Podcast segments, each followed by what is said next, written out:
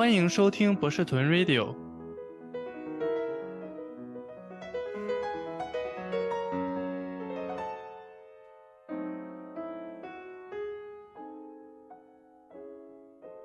那我们就开始啦。好呀，可以开始吧。各位听众朋友，大家好，欢迎来到本期博士屯 Radio。我们这一期的嘉宾是易山，我们先请他跟我们打一个招呼。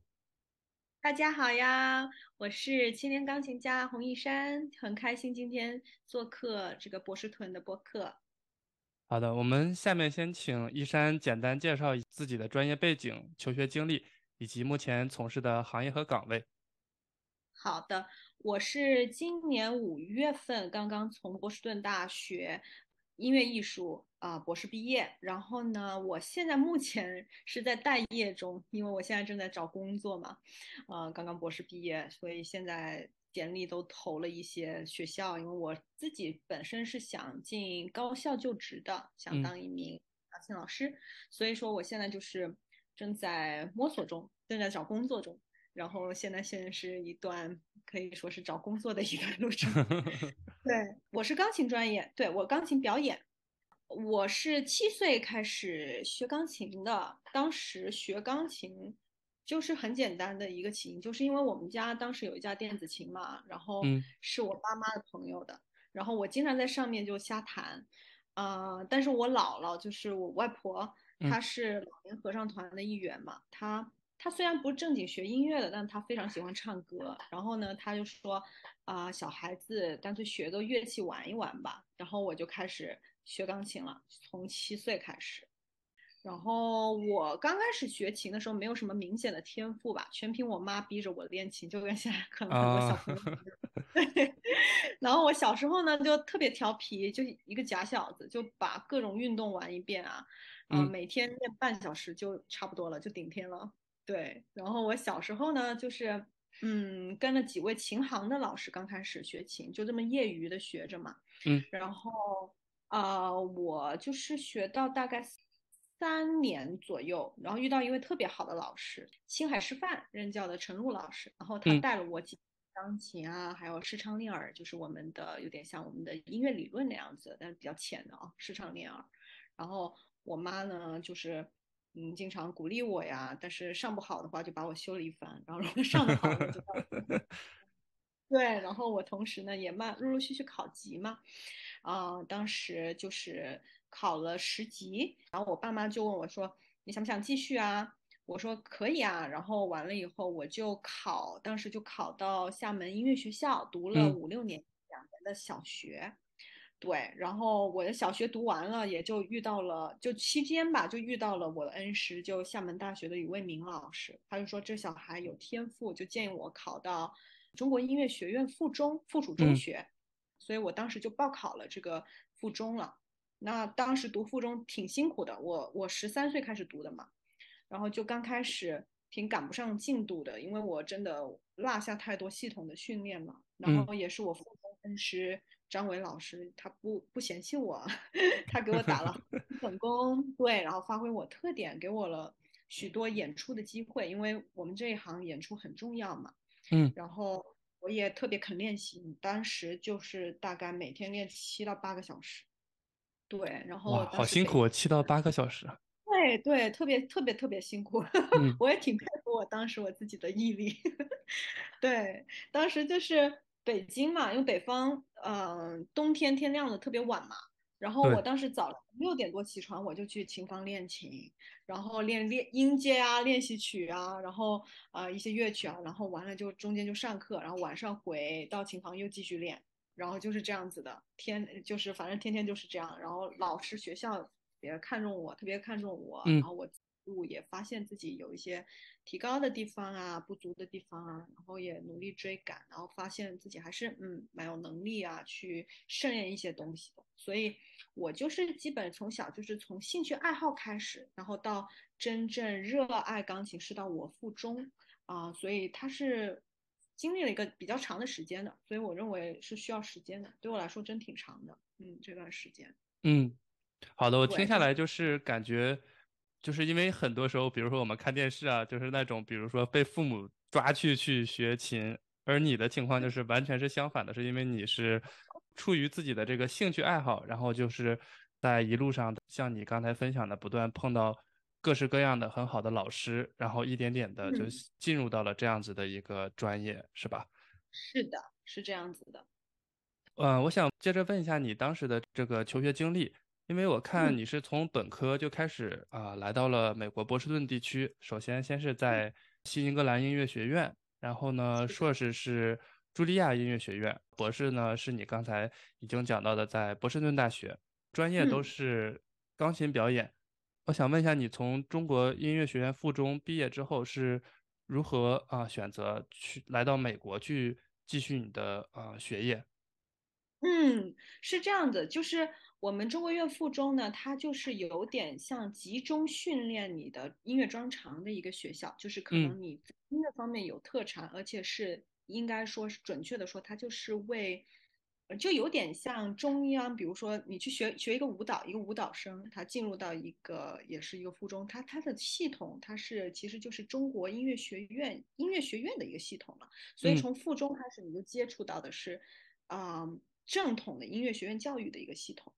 所以说我当时，你想，我当时啊、呃去考音乐学院的话，我觉得应该也是一个必然之路嗯了，因为从附中开始就已经确定了这个方向，就没有想往考文化课，像你们学数理化的这方嗯面走了。走艺术路了，所以说当时衔接上面没有考虑太多，就是自然而然的，就是毕业了以后，我就想说，要么考国内的中央院啊、中国院，要么就考国外的顶尖艺术学院，一般嗯都是这样子。好的，是，听你分享下来，就是啊、你选择继续钢琴表演这个专业，其实是一个非常啊、顺其自然的一个过程。在嗯申请读书的时候，就是有哪些经验可以分享一下吗？嗯，可以的，没问题。我我是这样的，因为我大学是在新格兰音乐学院读嘛，在嗯波士顿。我当时就挺看好这个学校的，因为新格兰学院排名特别靠前，它是呃世界前 top 五的音乐学院。然后包括我的硕士在纽约茱莉亚嘛，茱莉亚是也是世界，它是世界排名第一的音乐学院。嗯然后呢，博士我又回到了波士顿地区。我其实是特别喜欢波士顿的 因为我我我硕士去两年，去纽约两年，我觉得真挺好的。因为茱嗯莉亚那栋楼吧，玻璃楼建得非常清爽，很漂亮嘛，然后大家特别刻苦。但我很喜欢波士顿的氛围，它的嗯艺术特别浓，包括他们这里就有很好的艺术院校，包括我们还有很多，比如说。啊、教我们历史、音乐史的老师、音乐理论的老师是从哈佛毕业的，然嗯后包括很多老师也是在 MIT 任教啊什么的，我就嗯觉得包括周围同学之间的交流也挺频繁的，院校之间交流也挺多的，而且它是一个人文氛围特别好的一个城市，就我特别喜欢波士顿嘛。嗯那我我从本科当时我就去，其实就想说往美国考，但我从本科到博士的申请都是自己搞定的，因，为那你好厉害。对，就我当时 因为也不是厉害吧，因为当时嗯十年前吧没有那么多中介，嗯，所以没有那么多留学中介嘛，对不对？然，后我自己报名的话，其实就是对于呃音乐学院选择性会比较多，因为而且还有一个我自己比较了解自己，所以就报了挺多学校的名。嗯但现在就是一些比较好的留学中介也挺全面的，资源也很丰富。但十年前就没有没有那么丰富的留学中介嘛，所以我就自己报了名。对，然后呢，嗯，是，就一路下来，我就觉得我挺幸运的，因为我当时本科报名，呃，从本科报名到硕士报名到博士嗯报名，自己路下来走过来的话，我就觉得啊、呃也是有挺多坑坑洼洼，但是总体来说还算是还还算很挺顺利的。对，然后我们这个的话，嗯，我不知道你们是需不需要面试。我们是分为两步走，就是嗯我们就你要到音乐学院，就是你要去考学，一般分为两步，一步是我们通常是十二月一号之前要发申请文书，包，括推荐信，是不是？嗯对，对，然后完了以后，我们还需要录碟，就是录你的个人的演奏光碟。哦，嗯，这个应该是你们专业比较 特有对对的，对，是对，有的。对，演演奏光碟，但是就是每个学位不一样，时长包括曲子也不一样。就像是我就拿，嗯，我先拿博士来说吧，好不好？嗯，好。嗯，博士的话，你要录碟的话是要录一个多小时左右啊。哇，这个时间有点长啊。是的，是的，一个多小时左右，是的。然后全部都要背谱演奏。然后呢，你基本上要涵盖四种风格、不同风格时期的曲目，就是从巴洛克呀到古典，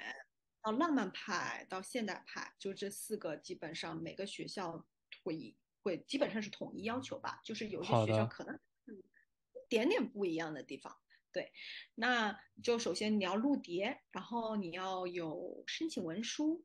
每个学校有不同的问题，他会给你提问你，但是。大概就是你为什么会到这个学校？对对，然后你的规划是什么样，对不对？嗯，是的。然后完了以后，博士我们还是需要有些学校需要考进校之前就要考音乐史和音乐理论，就你要过了他们的音乐史和音乐理论，通常要考六到八个小时。哇，对。那我想就是想请你继续就是补充一下，你说的这个考试是相当于是他们已经给你发了录取 offer，还是说？在给你发这个 offer 之前，你就要必须先考过这个考试，然后才会给你发 offer。嗯，很好的问题，它这个其实是不一样的，就是有些学校是你在发，就是你在它算是一部分的，就是你的面试。嗯，这个算是你一部分的面试，但有些学校像 BU，就我读的这个学校的话，它是你入学了以后，它。啊，你再去参加他的历史和理论考试，那个是直接决定到你分班，或者你需不需要重修音乐史。哦，那这个就更像是，比如说，就像接着用 BU 这个例子，就更像，呃，他要考察你在这个理论方面的这个功底是否扎实，然后决定你是否需要，呃，去额外的上几门课的这样子的一个情况，是吗？没错，没错，大概是这样。哦，好的，好的，因为因为其实。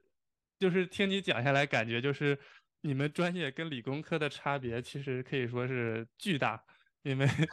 对，就像你刚才说，你申请的时候可能是需要去交这样子的一个个人表演的这样子的一个光碟，然后呢还要有四种不同的风格，一共大约要录下来可能一个多小时。我想这里面我想问一下，这一个多小时的表演是你需要就是说从头。到尾一个小时是一个连贯的，相当于是四个曲目的表演，还是说你可以分别录一二三四，然后给它就是说拼到一起呢？拼到一起，呃，其实是可以拼到一起的，嗯，可以拼到一起的。对，在这个只是就是啊，第面试之前的你需要去准备的啊，这是之前的。但是你真正到了面试环节，就是我们的第二轮，所谓到现场面试。一般来说，每个学校考博有个习惯，就会抽你大概二十分钟现场演奏，就是在你报上来的抽你二十分钟的曲子。对，就有的时候考官比较 tricky 的，他会从中间抽，或者从结尾抽，就是这种就你要做好准备，就是有可能你会遇到这样的棘手的情况。对，然后他会。面试完了还会问你关于你弹的或是其他音乐背景知识，然后看看你的反应度。好的，那就是他，比如说随机抽查的这个现场表演的这样子一个环节，是每一个高校基本上都会有的。就是说，在你说的这个申请的第二步里面，OK，好的。是的。那他如果想要抽查你表演的这个曲目，比如说你准备了四个，它是其中的。某一个，还是说他会完全，啊，让你表演一个不一样的一个曲目呢？这个就跟抽抽奖似的，就有的人会可能就听一首曲子，听到比如说他那首曲子很长，他就听他大概五分钟这样子，然后再听其他的曲子，或者像我遇到的情况是。本来准备了一首挺长的三十分钟的一首奏鸣曲吧，嗯，他直接给我拦腰截断，直接从中间开始抽我，然后直接说你从几分钟，就你从哪个段落开始弹到哪里结束，那是我遇到的比较棘手的情况。哇，那我觉得这个老师有点变态啊，怎么就是 在这个中间挑了一个，然后是的，又要考察你对每一个段落的这个记忆的准确程度，然后你要考察你的。现场的这种临时反应的这样这样子的一个情况。哇，这个有他们以，防万一嘛，就是以防万一，怕有些人呃前面谈了，后面没嗯，练，基本哦，上是这样。哇，这个感觉其实也是蛮看，呃，运气和那天这个老师的心情的。是的，是的，是的，好的，好的。他申请，我刚才说就是要一个小时碟，然后申请文书推荐信嘛，嗯啊、还有就是大概他会让你啊、他会就是可能让你提交你的硕士论文的 sample，就是嗯你可能写过的一些一些文章，或者是他就直接要你硕士论文，呃，直接提交过去，他就看你的写作能力。然后那还要考托福，就是博士避免不了。如 BU 的话，啊、我记得好像是一百吧，BU 托福嗯要一百。对，就反正这个就是每个学校也是不一样的啊、语言成绩。就这这个就是面试之前基本上要的要求了，每个学嗯校的要求。然后就是到了面试，啊、面试轮就是弹琴，然后问你问题啊什么的，然后嗯，基本上过了这两个，然后你的成绩也很好，然后也要取决于那个学校你的老师、你的导师博导他的名额有多少，或者嗯，是那个学校多啊、那一年竞争有多激烈，这些都要取决，包括每个专业平均分下来给啊、比如说音乐专业好，它会有钢琴啊、小提琴、大提琴这些不同的专业嘛，它就嗯，每一年分给每一个专业不同的名额，它是有配比的。就是说，如果，那一年分分的不多的话，你也就进不了，它是这样子的。好的。那我这里面有好多个问题想要问你啊，因为就是。尤其是对于你们专业这个申请的这个过程中，真的是 有嗯，好多好多问题。呃。首先我想问一下，你当时就是申请的结果是什么样子的？然后你当时又为什么选择了就是说去 BU 去读博？好的，我我是其实我博士申请的很少，嗯呃，我当时读完朱莉亚硕士以后，我其实本着本想去耶鲁读 MMA 嘛，就是继续跟我茱莉亚的导师去耶鲁，然后我嗯。也考上了耶鲁的 MMA，就是嗯，它是叫 Master of Arts，然后完了以后，我手上也有一些 offer，但是大多数都是这个就是叫什么 postgraduate，就是有点像硕士后介于博士之间的啊。对他，但是对当时其实我报的基本都是都是这样子，然后当时也考了像 Peabody 音乐学院，就嗯。是霍普金斯大学，嗯。嗯的硕士后，但博士的学校我基本其实没有报什么。对，我当时其实就是这个，其实我挺后悔的，因为我博士学校我报的不多，我当时就是报了 BU 和 NEC 嘛，然后因为我想说，博士是毕业后我们这行业，如果你要进高校敲门砖嘛，所以说嗯，可能还是要要读博吧。但最主要，我就觉得，我觉得就是确定我为什么要来 BU，其实也也很直接，因为我能跟到我就梦想博导学啊，他是我们行业啊，内的顶尖大神了，所以我就当然就就读了。嗯，所好的。以当时其实也没有什么犹豫的，因为我觉得很直接，因为结果很明了，我也没什么选择，我就直接也直接读，然后当然也跟老师也特别好，所以这好的，对我听下来就是你申请到了，就是说你最想去的导师，然后呢，这个导师刚好他就在 BU，所以说你就非常顺其自然的就做了这个选择，就决定去了是的，BU。是的，是的，是的，哇，那你好厉害，基本上就是可以直接就相当于进入到你最想去的这个导师的博士生项目。哇，那其实我觉得我一直很幸运，我真的很幸运，对，跟着这些老师都很不非常非常的棒，然后我首先我自己也很幸运吧，我觉得对，所对，这里其实我想说，我觉得，因为你刚才说你练琴啊，我就觉得每天要练七八个小时，很辛苦。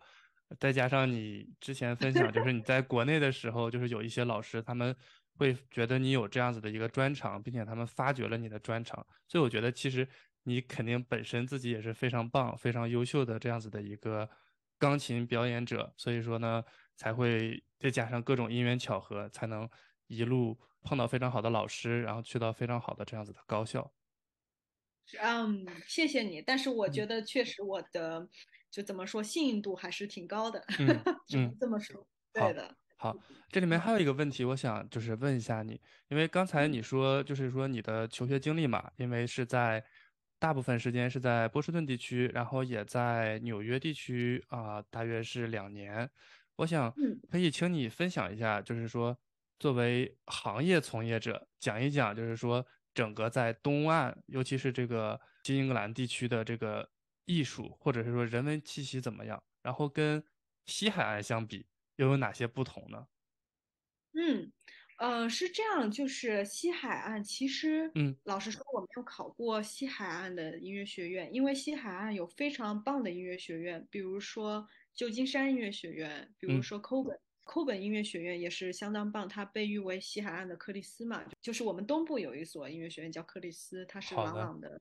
朗朗的母校，那那个 Coben 也是非常非常难难考进的一所音乐学院，特别棒。我其实去，我对西海岸音乐学院没有很深的了解，但是我有朋友是在西海岸学的，我个人觉得相当不错。因为西海岸它的整个人文环境跟东海岸，我觉得是完全不一样吧，可以这么说。他们。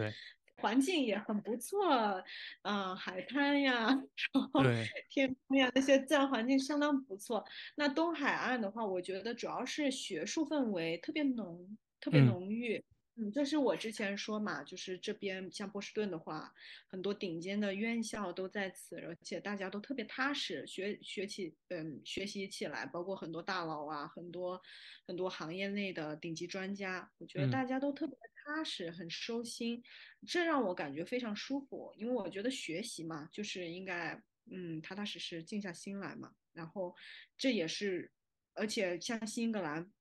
音乐学院，我本科的音乐学院，它历史非常非常悠久了，一八几几年建成的。哇，那好早这个学校。呃，是的，是的，它是它是一个专攻古典乐的，像从新英格兰然后到 BU，就像我的博导，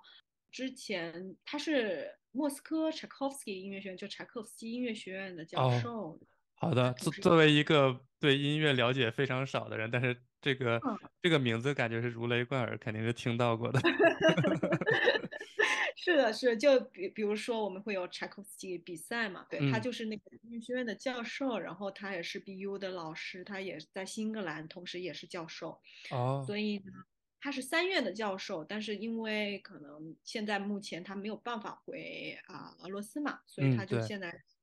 U 和新格兰带学生，所以像他也是特别特别踏实、特别勤恳的一个勤勤恳恳的一位老师，所以我觉得就是波士顿有非常文化上文化气息非常浓。我想你你在这待，你肯定知道对。然后大家大家无论你学成什么样吧，或者是你在哪个学校，大家沟通都是非常友善的，非常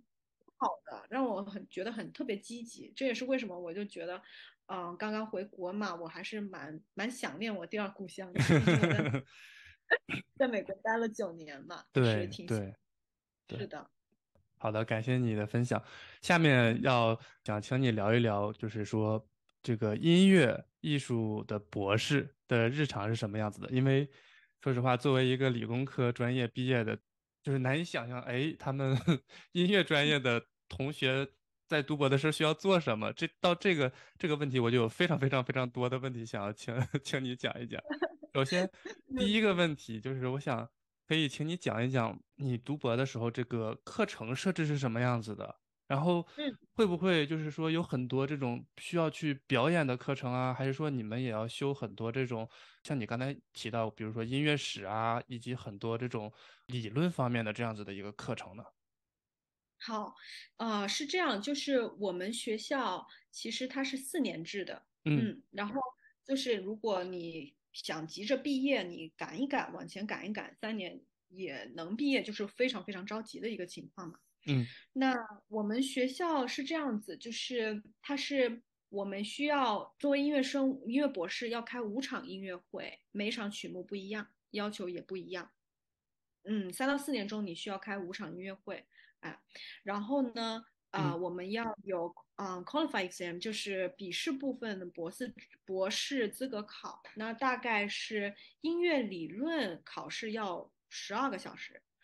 然后历史考三个小时，然后我们有口辩三个小时，音乐专业笔试啊、三小时，然后加起来就大概二十多个小时的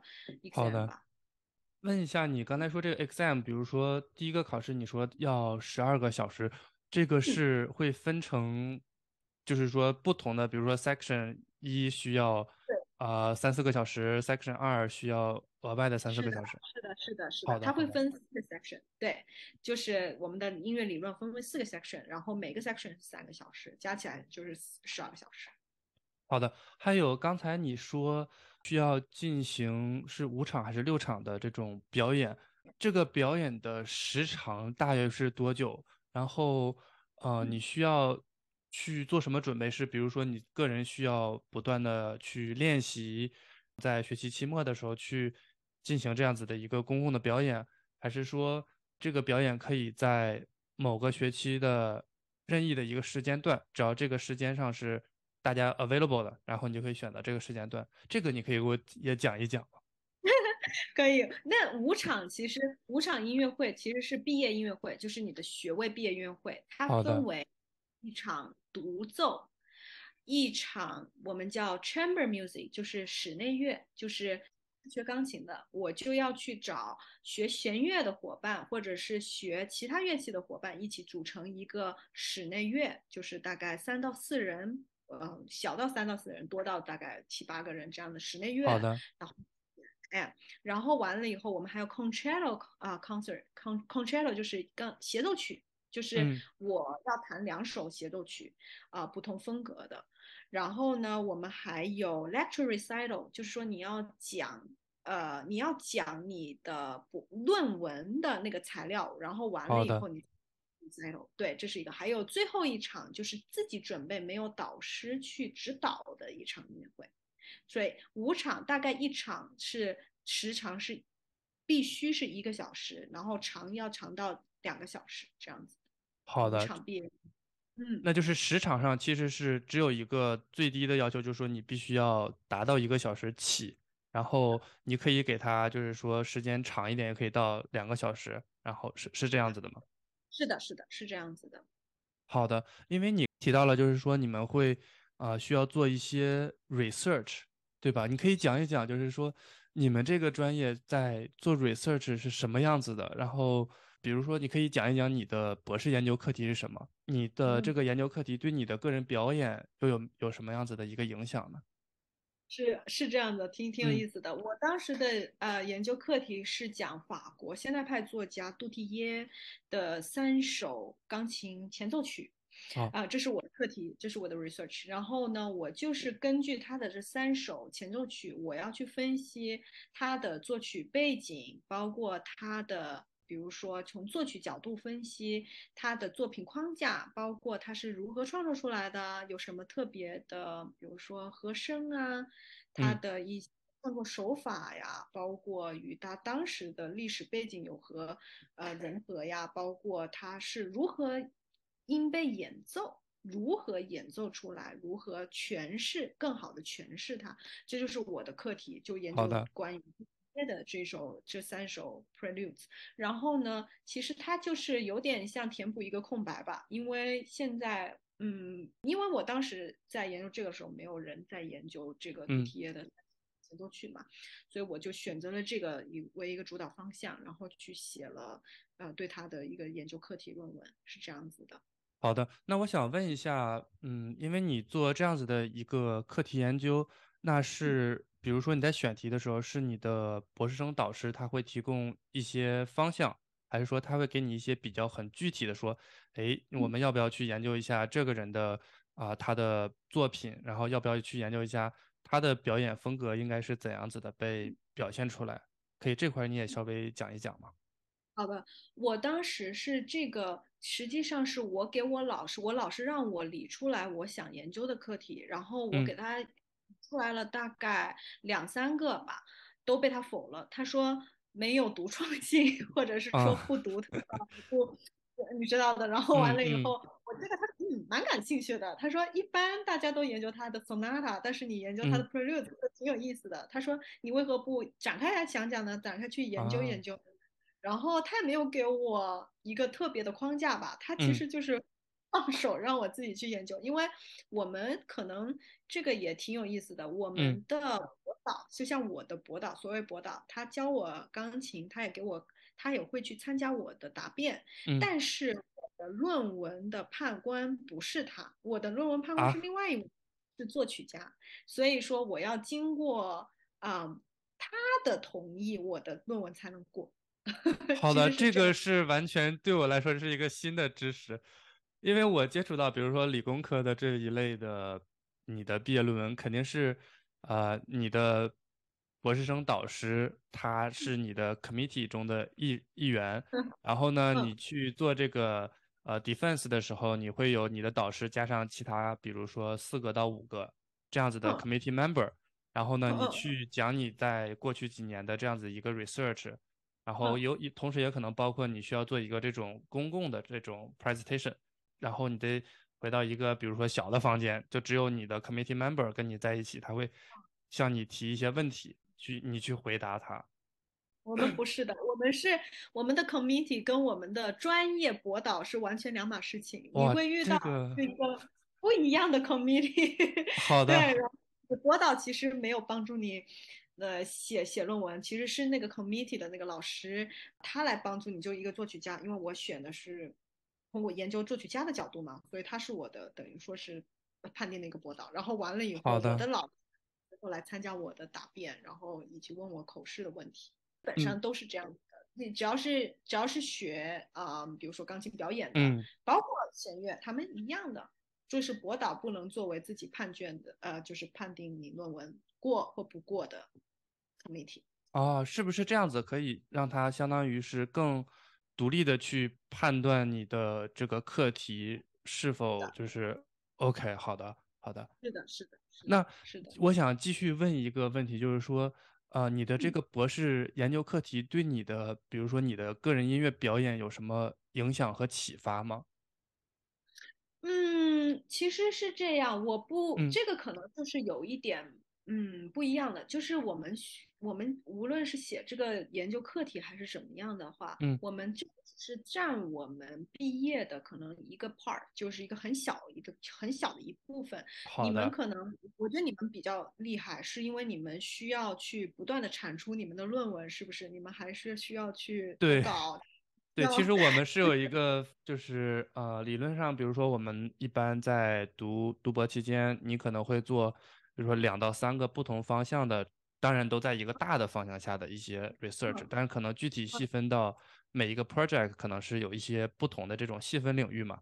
比较理想的话，就是你每一个 project 的话，最好会产出，比如说一篇或者是两篇论文。然后当你在做啊 PhD defense 的时候，你也你也会就是说列一下你。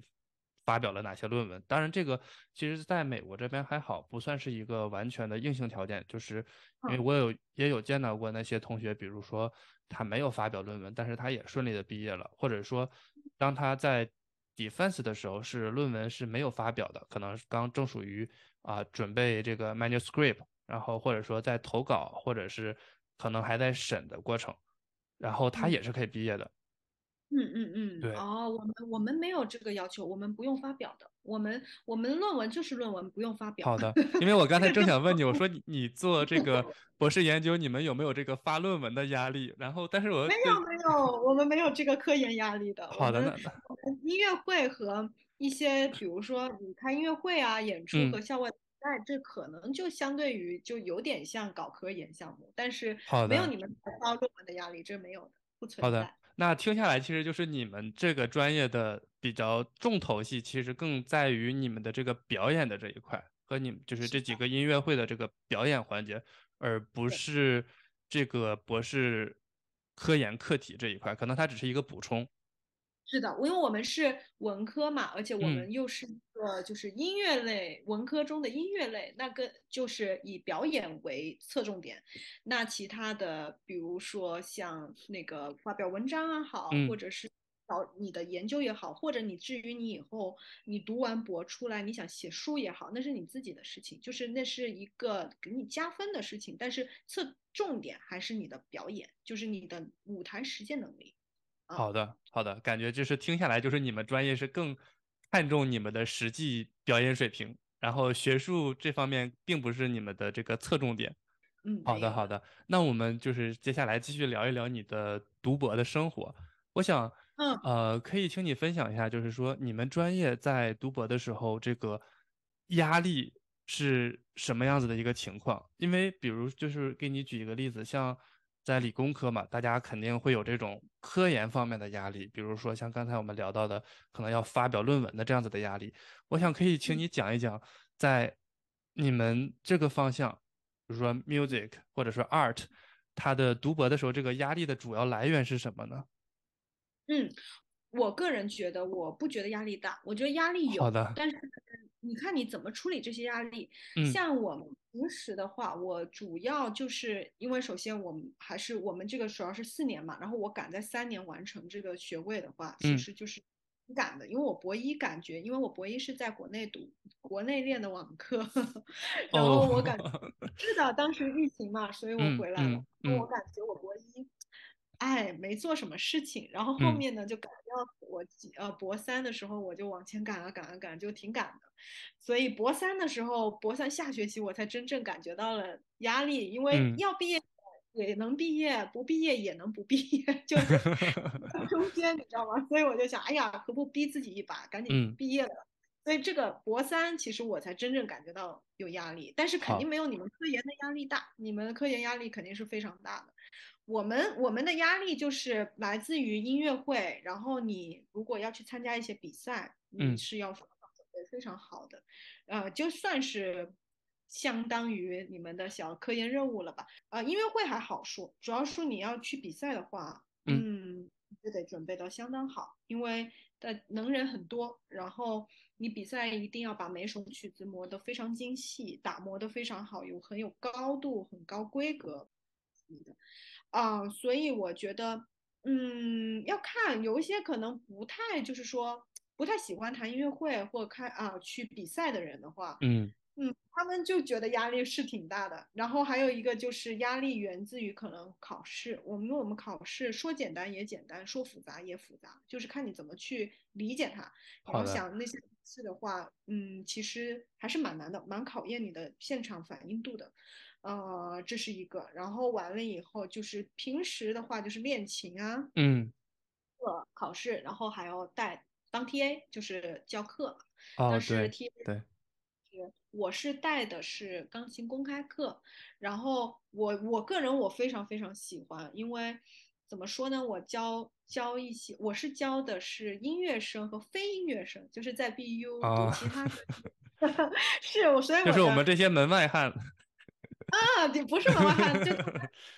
挺乐意去学的，大家挺乐意来来学的，我挺感动的。就嗯。是大家，比如说，对，就像学呃化工啊，学理科呀，嗯。学 IT 这些这些，我有这些学生，然后他们都集体在上我的这个呃选修钢琴课，等于说来嗯，BU 一所以我就一个星期我带大概五五到六个小时这样子的课啊，就是当当 TA 样子的。所以我觉得真正你要说压力的话，我们肯定是没有你们那样子，但是我们就是行业内比较，嗯，现在有个词卷嘛，就是，我觉得不卷的，就是大家，嗯、怎么说呢？互相也是有沟通，但是一到比赛啊什么的，大家肯定是以百分之百去投入去准备。那那一天天就是泡琴房的，就基，本上就是同学基本一遇到要考学啊、比赛啊这种情况，基本就是天天从早到晚泡泡琴房，好的。连睡觉都好的，这里面你可以给我们科普一下，因为你刚才说好多这种比赛，你们这个方向一般会有哪些比较重要的这种比赛？去参加比赛是你们读博的一个一部分的要求吗？还是说只是你出于个人的兴趣，你是想要去参加这个比赛呢？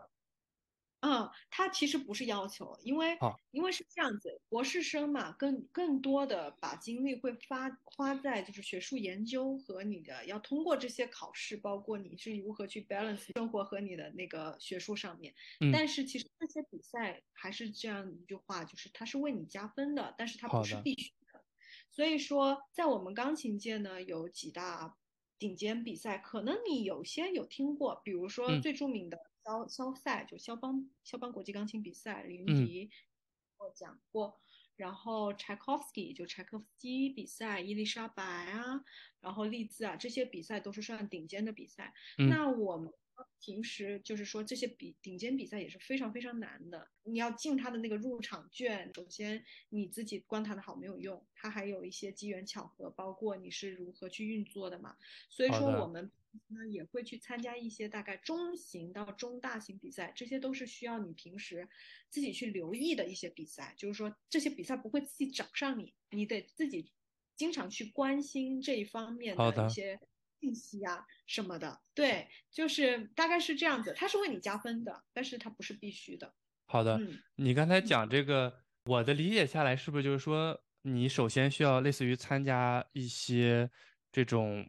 咱叫做什么？可能这种场外赛，然后相当于是获得一些积分，然后呢，当你积积分到一定程度，你才可能会有机会去参加这种。像你刚才提到的这种比较顶尖的这几种比赛，我不知道我这样子理解对不对？是的，是的，你非常非常正确。是的，就这么说，就是现在这个年代嘛，嗯，因为大家都实力挺强的，出现黑马的几率是越来越少了，因为大家不再会判定，如果你是黑马，我是否该投资你，不会了。现在就基本上是你有这个实力的话，你要靠你的赛季来证明。哇，那听下来，其实你们这个行业感觉也是。呃，竞争非常的激烈，就感觉好像也要每一年都是像你刚才用的这个词，赛季去参加比赛，然后不断的获得积分，然后去参加这种顶尖的比赛，然后获得名次这样子。是的，所以所以就是这样，就是说有的时候其实，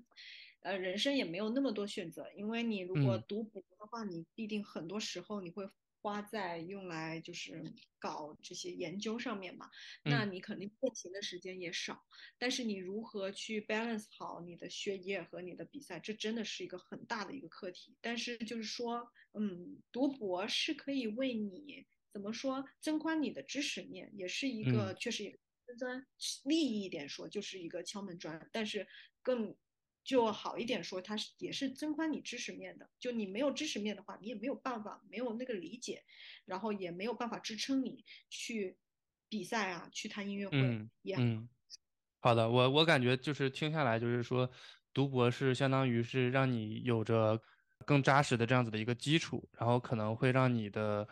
就是有着更完善的这样子的一个理论基础，可能在你的表演生涯中也会有更好的一样这样子的一个帮助。当然，我觉得可能这样的理解不一定对，因为我始终都觉得我对你们这个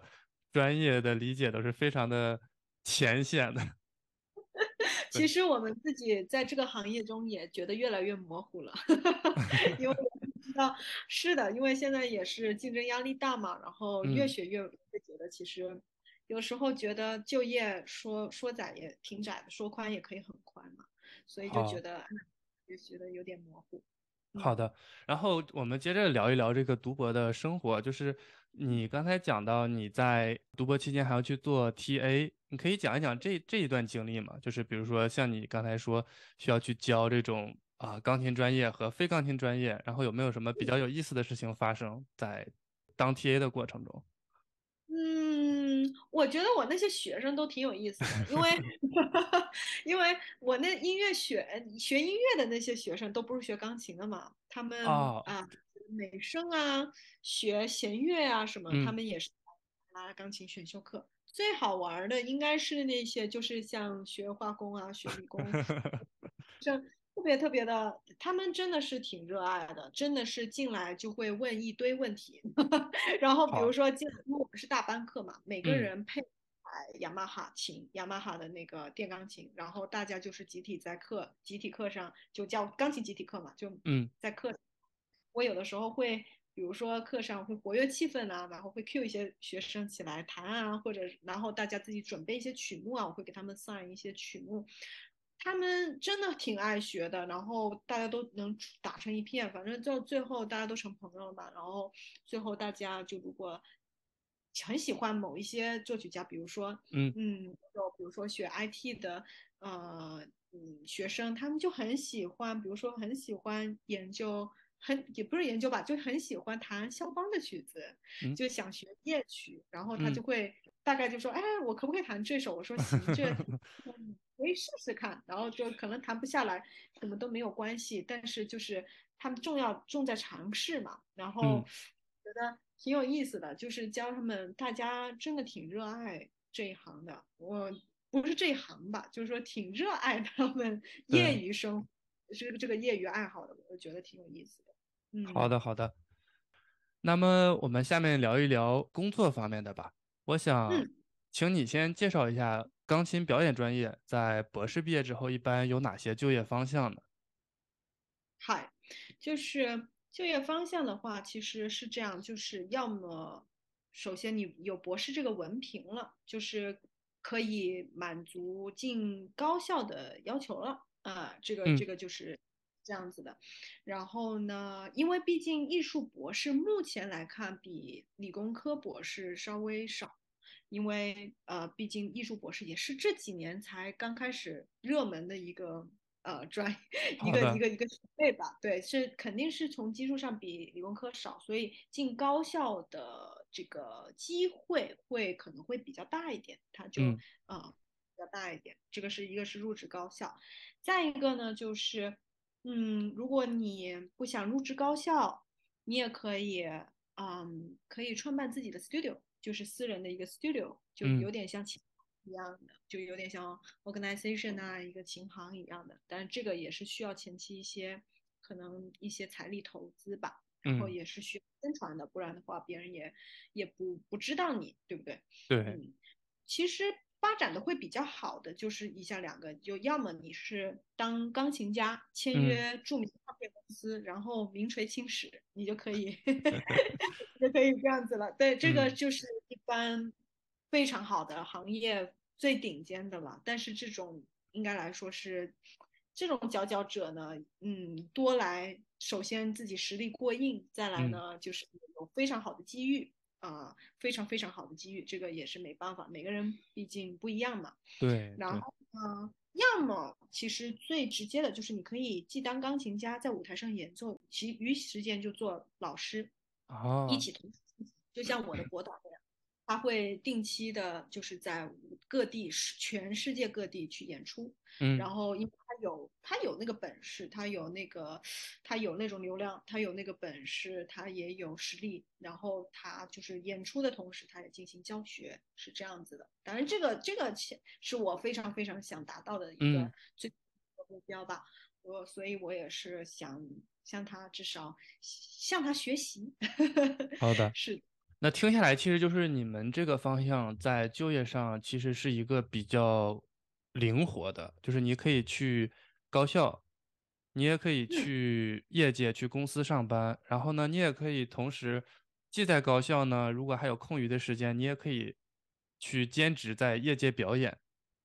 是的，但是我们没有公司。就是说，比如说你是学钢琴博士出来，你要想进一个公司，其实没有合适的公司要你，因为比如说，嗯，你想去一个 IT 公司，你要去干嘛呢？嗯，对对，去收一个以钢琴为生的演奏者作为他们的职员吧，或者是你要去搞其他的行业，那是不可能的事情。所以说，如果单从进公司这个角度来说，那是很窄的，基本上是没有任何选择。所以说，其实就是。高校和 studio 和钢琴家基本上是好的。好的，那你刚才其实也讲了一下，就是你之后的这个职业方向是，你想目前是想要去高校，然后同时也可以开自己的这样子的一个 studio，是吧？是的，是的，开 studio 然后演出，嗯，这是我的目前的想法。好的，那还这里面我还想有一个问题，因为你说。就是在我们开始的时候，你分享了，就是说你目前回到了国内，然后想要继续在国内发展。你在做出这个选择的时候是有哪些考量呢？为什么选择了呃回到国内发展，而不是说继续留在比如说波士顿或者在美国的其他地方来发展的？嗯，我觉得你的问题特别好，因为这也是我们行业，确实这也是我们行业的一种。怎么说呢？一种挺困扰的很多人的一件事情吧。嗯，就是比如说像你们啊，优秀的博士毕业以后，你们可以进入企业，你们可以公司，你们也可以选择去作为青年教师，也可以去作为教授，然后这么升，也可以去搞科研。但是我其实就业率就是就业真挺窄的，而且不是说在美国的，呃，艺术氛围可以说除了顶尖的几所高校以外，嗯。嗯，在美国其实学生数量大大的打了折扣，就数量本来就，好的，再加上比如说高校招老师是一个，嗯，基本上很少很少有高校招老师，就像全美吧，去年嗯只有四所跟音乐有关的学校在招钢琴老师。哇，那这好少，只有四所是的，所。是的，然后全球最顶尖的这些弹钢琴的或者学音乐的都集中在美国，那你要去应聘，就等于说几千人抢那四个职位，我觉得就是等于是妥妥的没饭吃。瞬间觉得你们这个方向好卷啊，这个是已经是卷到天花板上面去了。这个，是，主要是大家都挺厉害的，现在，就是年轻人嘛，都蛮厉害的，都会谈，都挺会说，然后，嗯，留出来的职位又不多，所以嗯，说呢，国内的话，因为我觉得国内受众群体还是大的，而且，国内的小孩重教育，国内的父母重教育，给小孩的培养是相当不错的。像国外我教过，你像我国外自己也有 studio，就是平时业余在教一些嗯私人学生，嗯，父母对小孩的投投资和培养确实也是有，但是不精专。像在国内的话，就会精专。如果你是学艺术的，我就会投资你到一个什么程度，会给你已经给你定性了。但美国不是这样子。嗯。好的，嗯，所以说这就是考虑了这些，就是首先在美国这是一个竞争可以说是极度激烈的这样子的一个呃情况，然后你选择了回国去发展。对，简直就是就业沙漠。因因因因为就是我反复说，就是因为我实在是不了解你们这个专业的情况，然后但是听你分享了之后，觉得这个有点太过于残酷了，这个竞争，因为你想，是是每年那么多毕业生只去竞争四个岗位，这个简直难以想象。是的，你想想看，就是如果你对自己要求不高，你可以开自己的 studio。在美国，我只是在美国对自己要求不高，那你开自己 studio 有很多时候你也没有办法去高校，对不对？嗯，但你如果如果回国可能会有机会进高校，那你。在，比如说你在外面再有演出啊什么的话，机会就会比美国的多很多。这就是我当初考虑的最主要的原因。好的，接下来还有另外一个问题想问一下你，就是作为一个这这种旁观者，然后觉得钢琴表演是一份非常需要激情和艺术性的这样子的一份工作，我想嗯可以请你分享一下你在从业这么多年，包括求学很长时间都是在这个方向去求学，你是嗯。如何保持自己的这一份就是说创造力和这个热情的？创造力和热情。嗯。我觉得首先要有想法，因为你作为一个艺术家好，我们这个行业没有答案，就是嗯。你无论你弹成什么样，总有人会说你弹的好，也有人会说你弹的差，因为嗯。它不是加一等于二这么简单的一个问题，它综合了非常多的因因素，而且也没有一个准确的答案，有可能，嗯。就是你认为他弹得好，他认为他弹得差，就是这样子的。所以说，我觉得哦。首先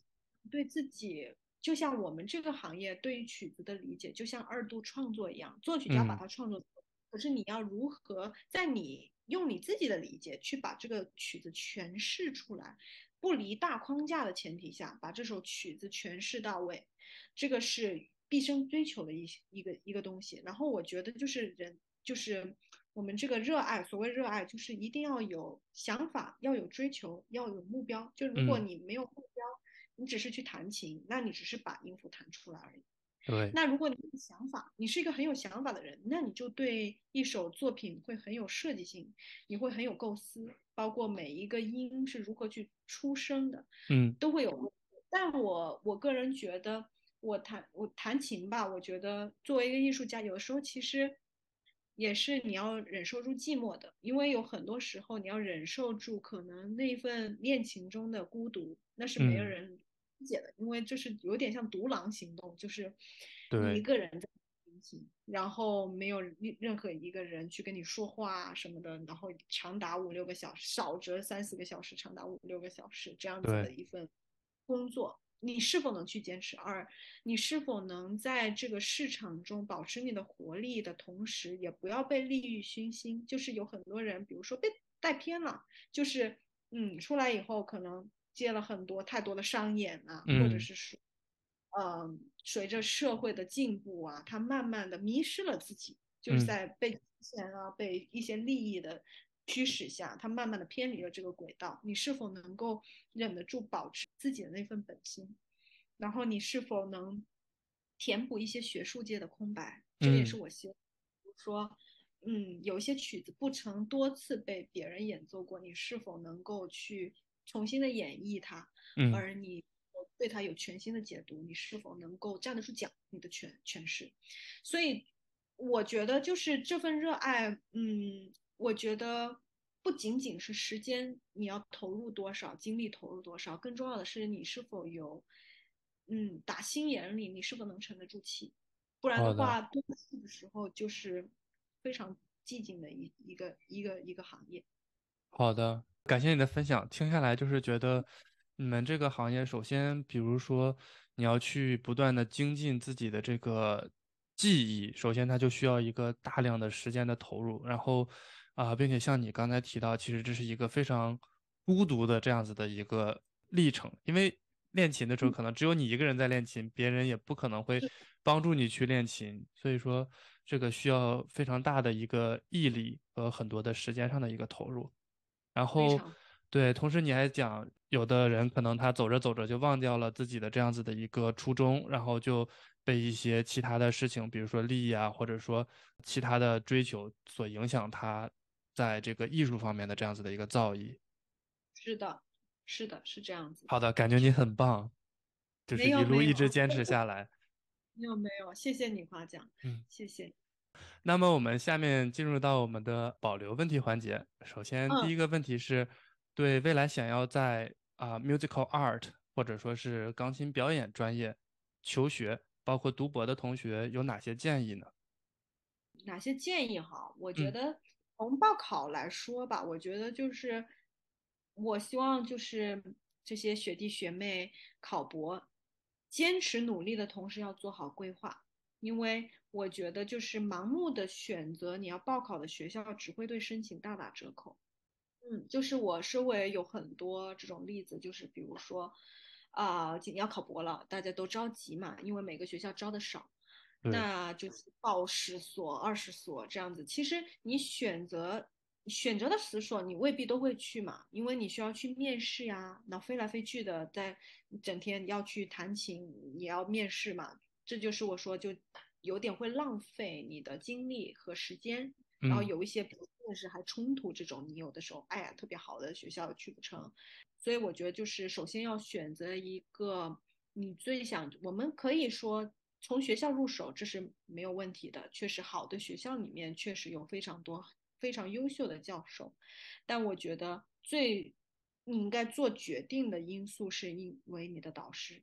因为你的导师去一所学校，你能不只奔着学校去寻找一位你喜欢他风格，他喜欢你风格，他愿意带你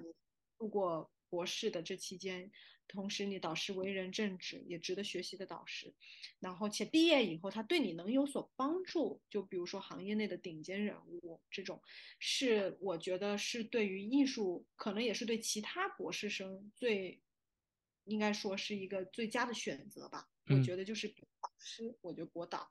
对。然后就是规划什么时候准备好各种成绩，什么时候录制视频、交表啊、复习。呃，这些音乐史、乐理，然后什么时候，也许你会要提前去联系你的博导，因为我们这个可能跟科研，我不太清楚当时你们是如何交呃表这种去联系导师，但我们这个需要有点像，它有点像，就是说你要提前跟老师。大概了解到那个老师是什么风格，也要让那个导师了解你，他愿不愿意带你，这个非常非常的关键。就有的时候，其实这个在理工科，其实我们就管这个叫做套词，就是你要去，比如说跟你未来的，就是说你感兴趣的学校、感兴趣的课题组，你会跟这个老师发个邮件去，可能去自我介绍一下。然后呢，有的时候，比如说这个学校，这个老师刚好在他们的这个招生 committee 里面。可能他就会对你的这个录取做一个很重要的一个决定。然后，当然有的学校就是说你联系的这个导师，刚好他不在这个 committee 里面，可能他也会适当的去跟他们 committee 去聊一聊，可能会有一些帮助。然后还有第三种情况就是你联系这个导师，很很多时候其实可能他因为老师嘛，他们每天可能会收到大量的邮件，他可能就没有回应。但是可能，呃，在申请的时候还是就理工科嘛，还是鼓励大家去跟你未来感兴趣的这个导师去联系联系的。对啊，是的，我们艺术也是也是这样子的。总的来说，就是我觉得报名啊也好，还是什么也好，我觉得梦想可以大一点，万一实现了呢？是，我就觉得这个就是，呃，考博对于申请博士我的建议吧。嗯。你的分享我听下来就是在申请的时候需要有的放矢，这样子既可以就是说保留自己的一些经历，然后这样子也可以更加集中去呃申请个人感兴趣的这几个项目。没错的。好的，好的，谢谢。然后下面一个问题就是，我想可不可以请你。对我们这些就是说非音乐类、非艺术类的这种普罗大众，对吧？然后去分享一些，比如说在音乐欣赏、音乐鉴赏方面的一些建议呢？音乐欣赏、音乐鉴赏，嗯，对。嗯，对于会不会我刚才这个问的有点太宽泛了？不会的，我觉得你这个问题问的特别好。首先，不要有负担，是这样子的，就是。你喜欢的任何音乐，呃，你喜欢的任何音乐 type 和你喜欢的任何风格都是可以被接受的，就是不要有任何负担，觉得啊，我喜欢我喜欢 jazz，我喜欢摇滚，会不会太另类啊？或者是我喜欢古典，会不会太另类啊？我只喜欢中国的传统民乐，会不会太另类？嗯不会的，其实。做你自己就好。音乐是一个可以沟通的语言，就是说你喜欢的那个音乐类型，也许会吸引来跟你志同道合的一些朋友，你们可以在一起聊聊天啊。但是音乐最重要的就是可以为你解乏，就是我认为，就是对于普通音乐爱好者来说，它就是一个可以解乏的一个，在你最疲劳的时候为你解乏的一个工具。当然，同时就是如果你是一个重度音乐爱好者，我推荐。可以去欣赏，适当的欣赏一些古典的交响乐，毕竟它是精华嘛，它是我们音乐器音精华。交响乐也好，你走入到一场演嗯演唱会，去一场演奏会也好，或者是哪怕去一场芭蕾，一场交响乐，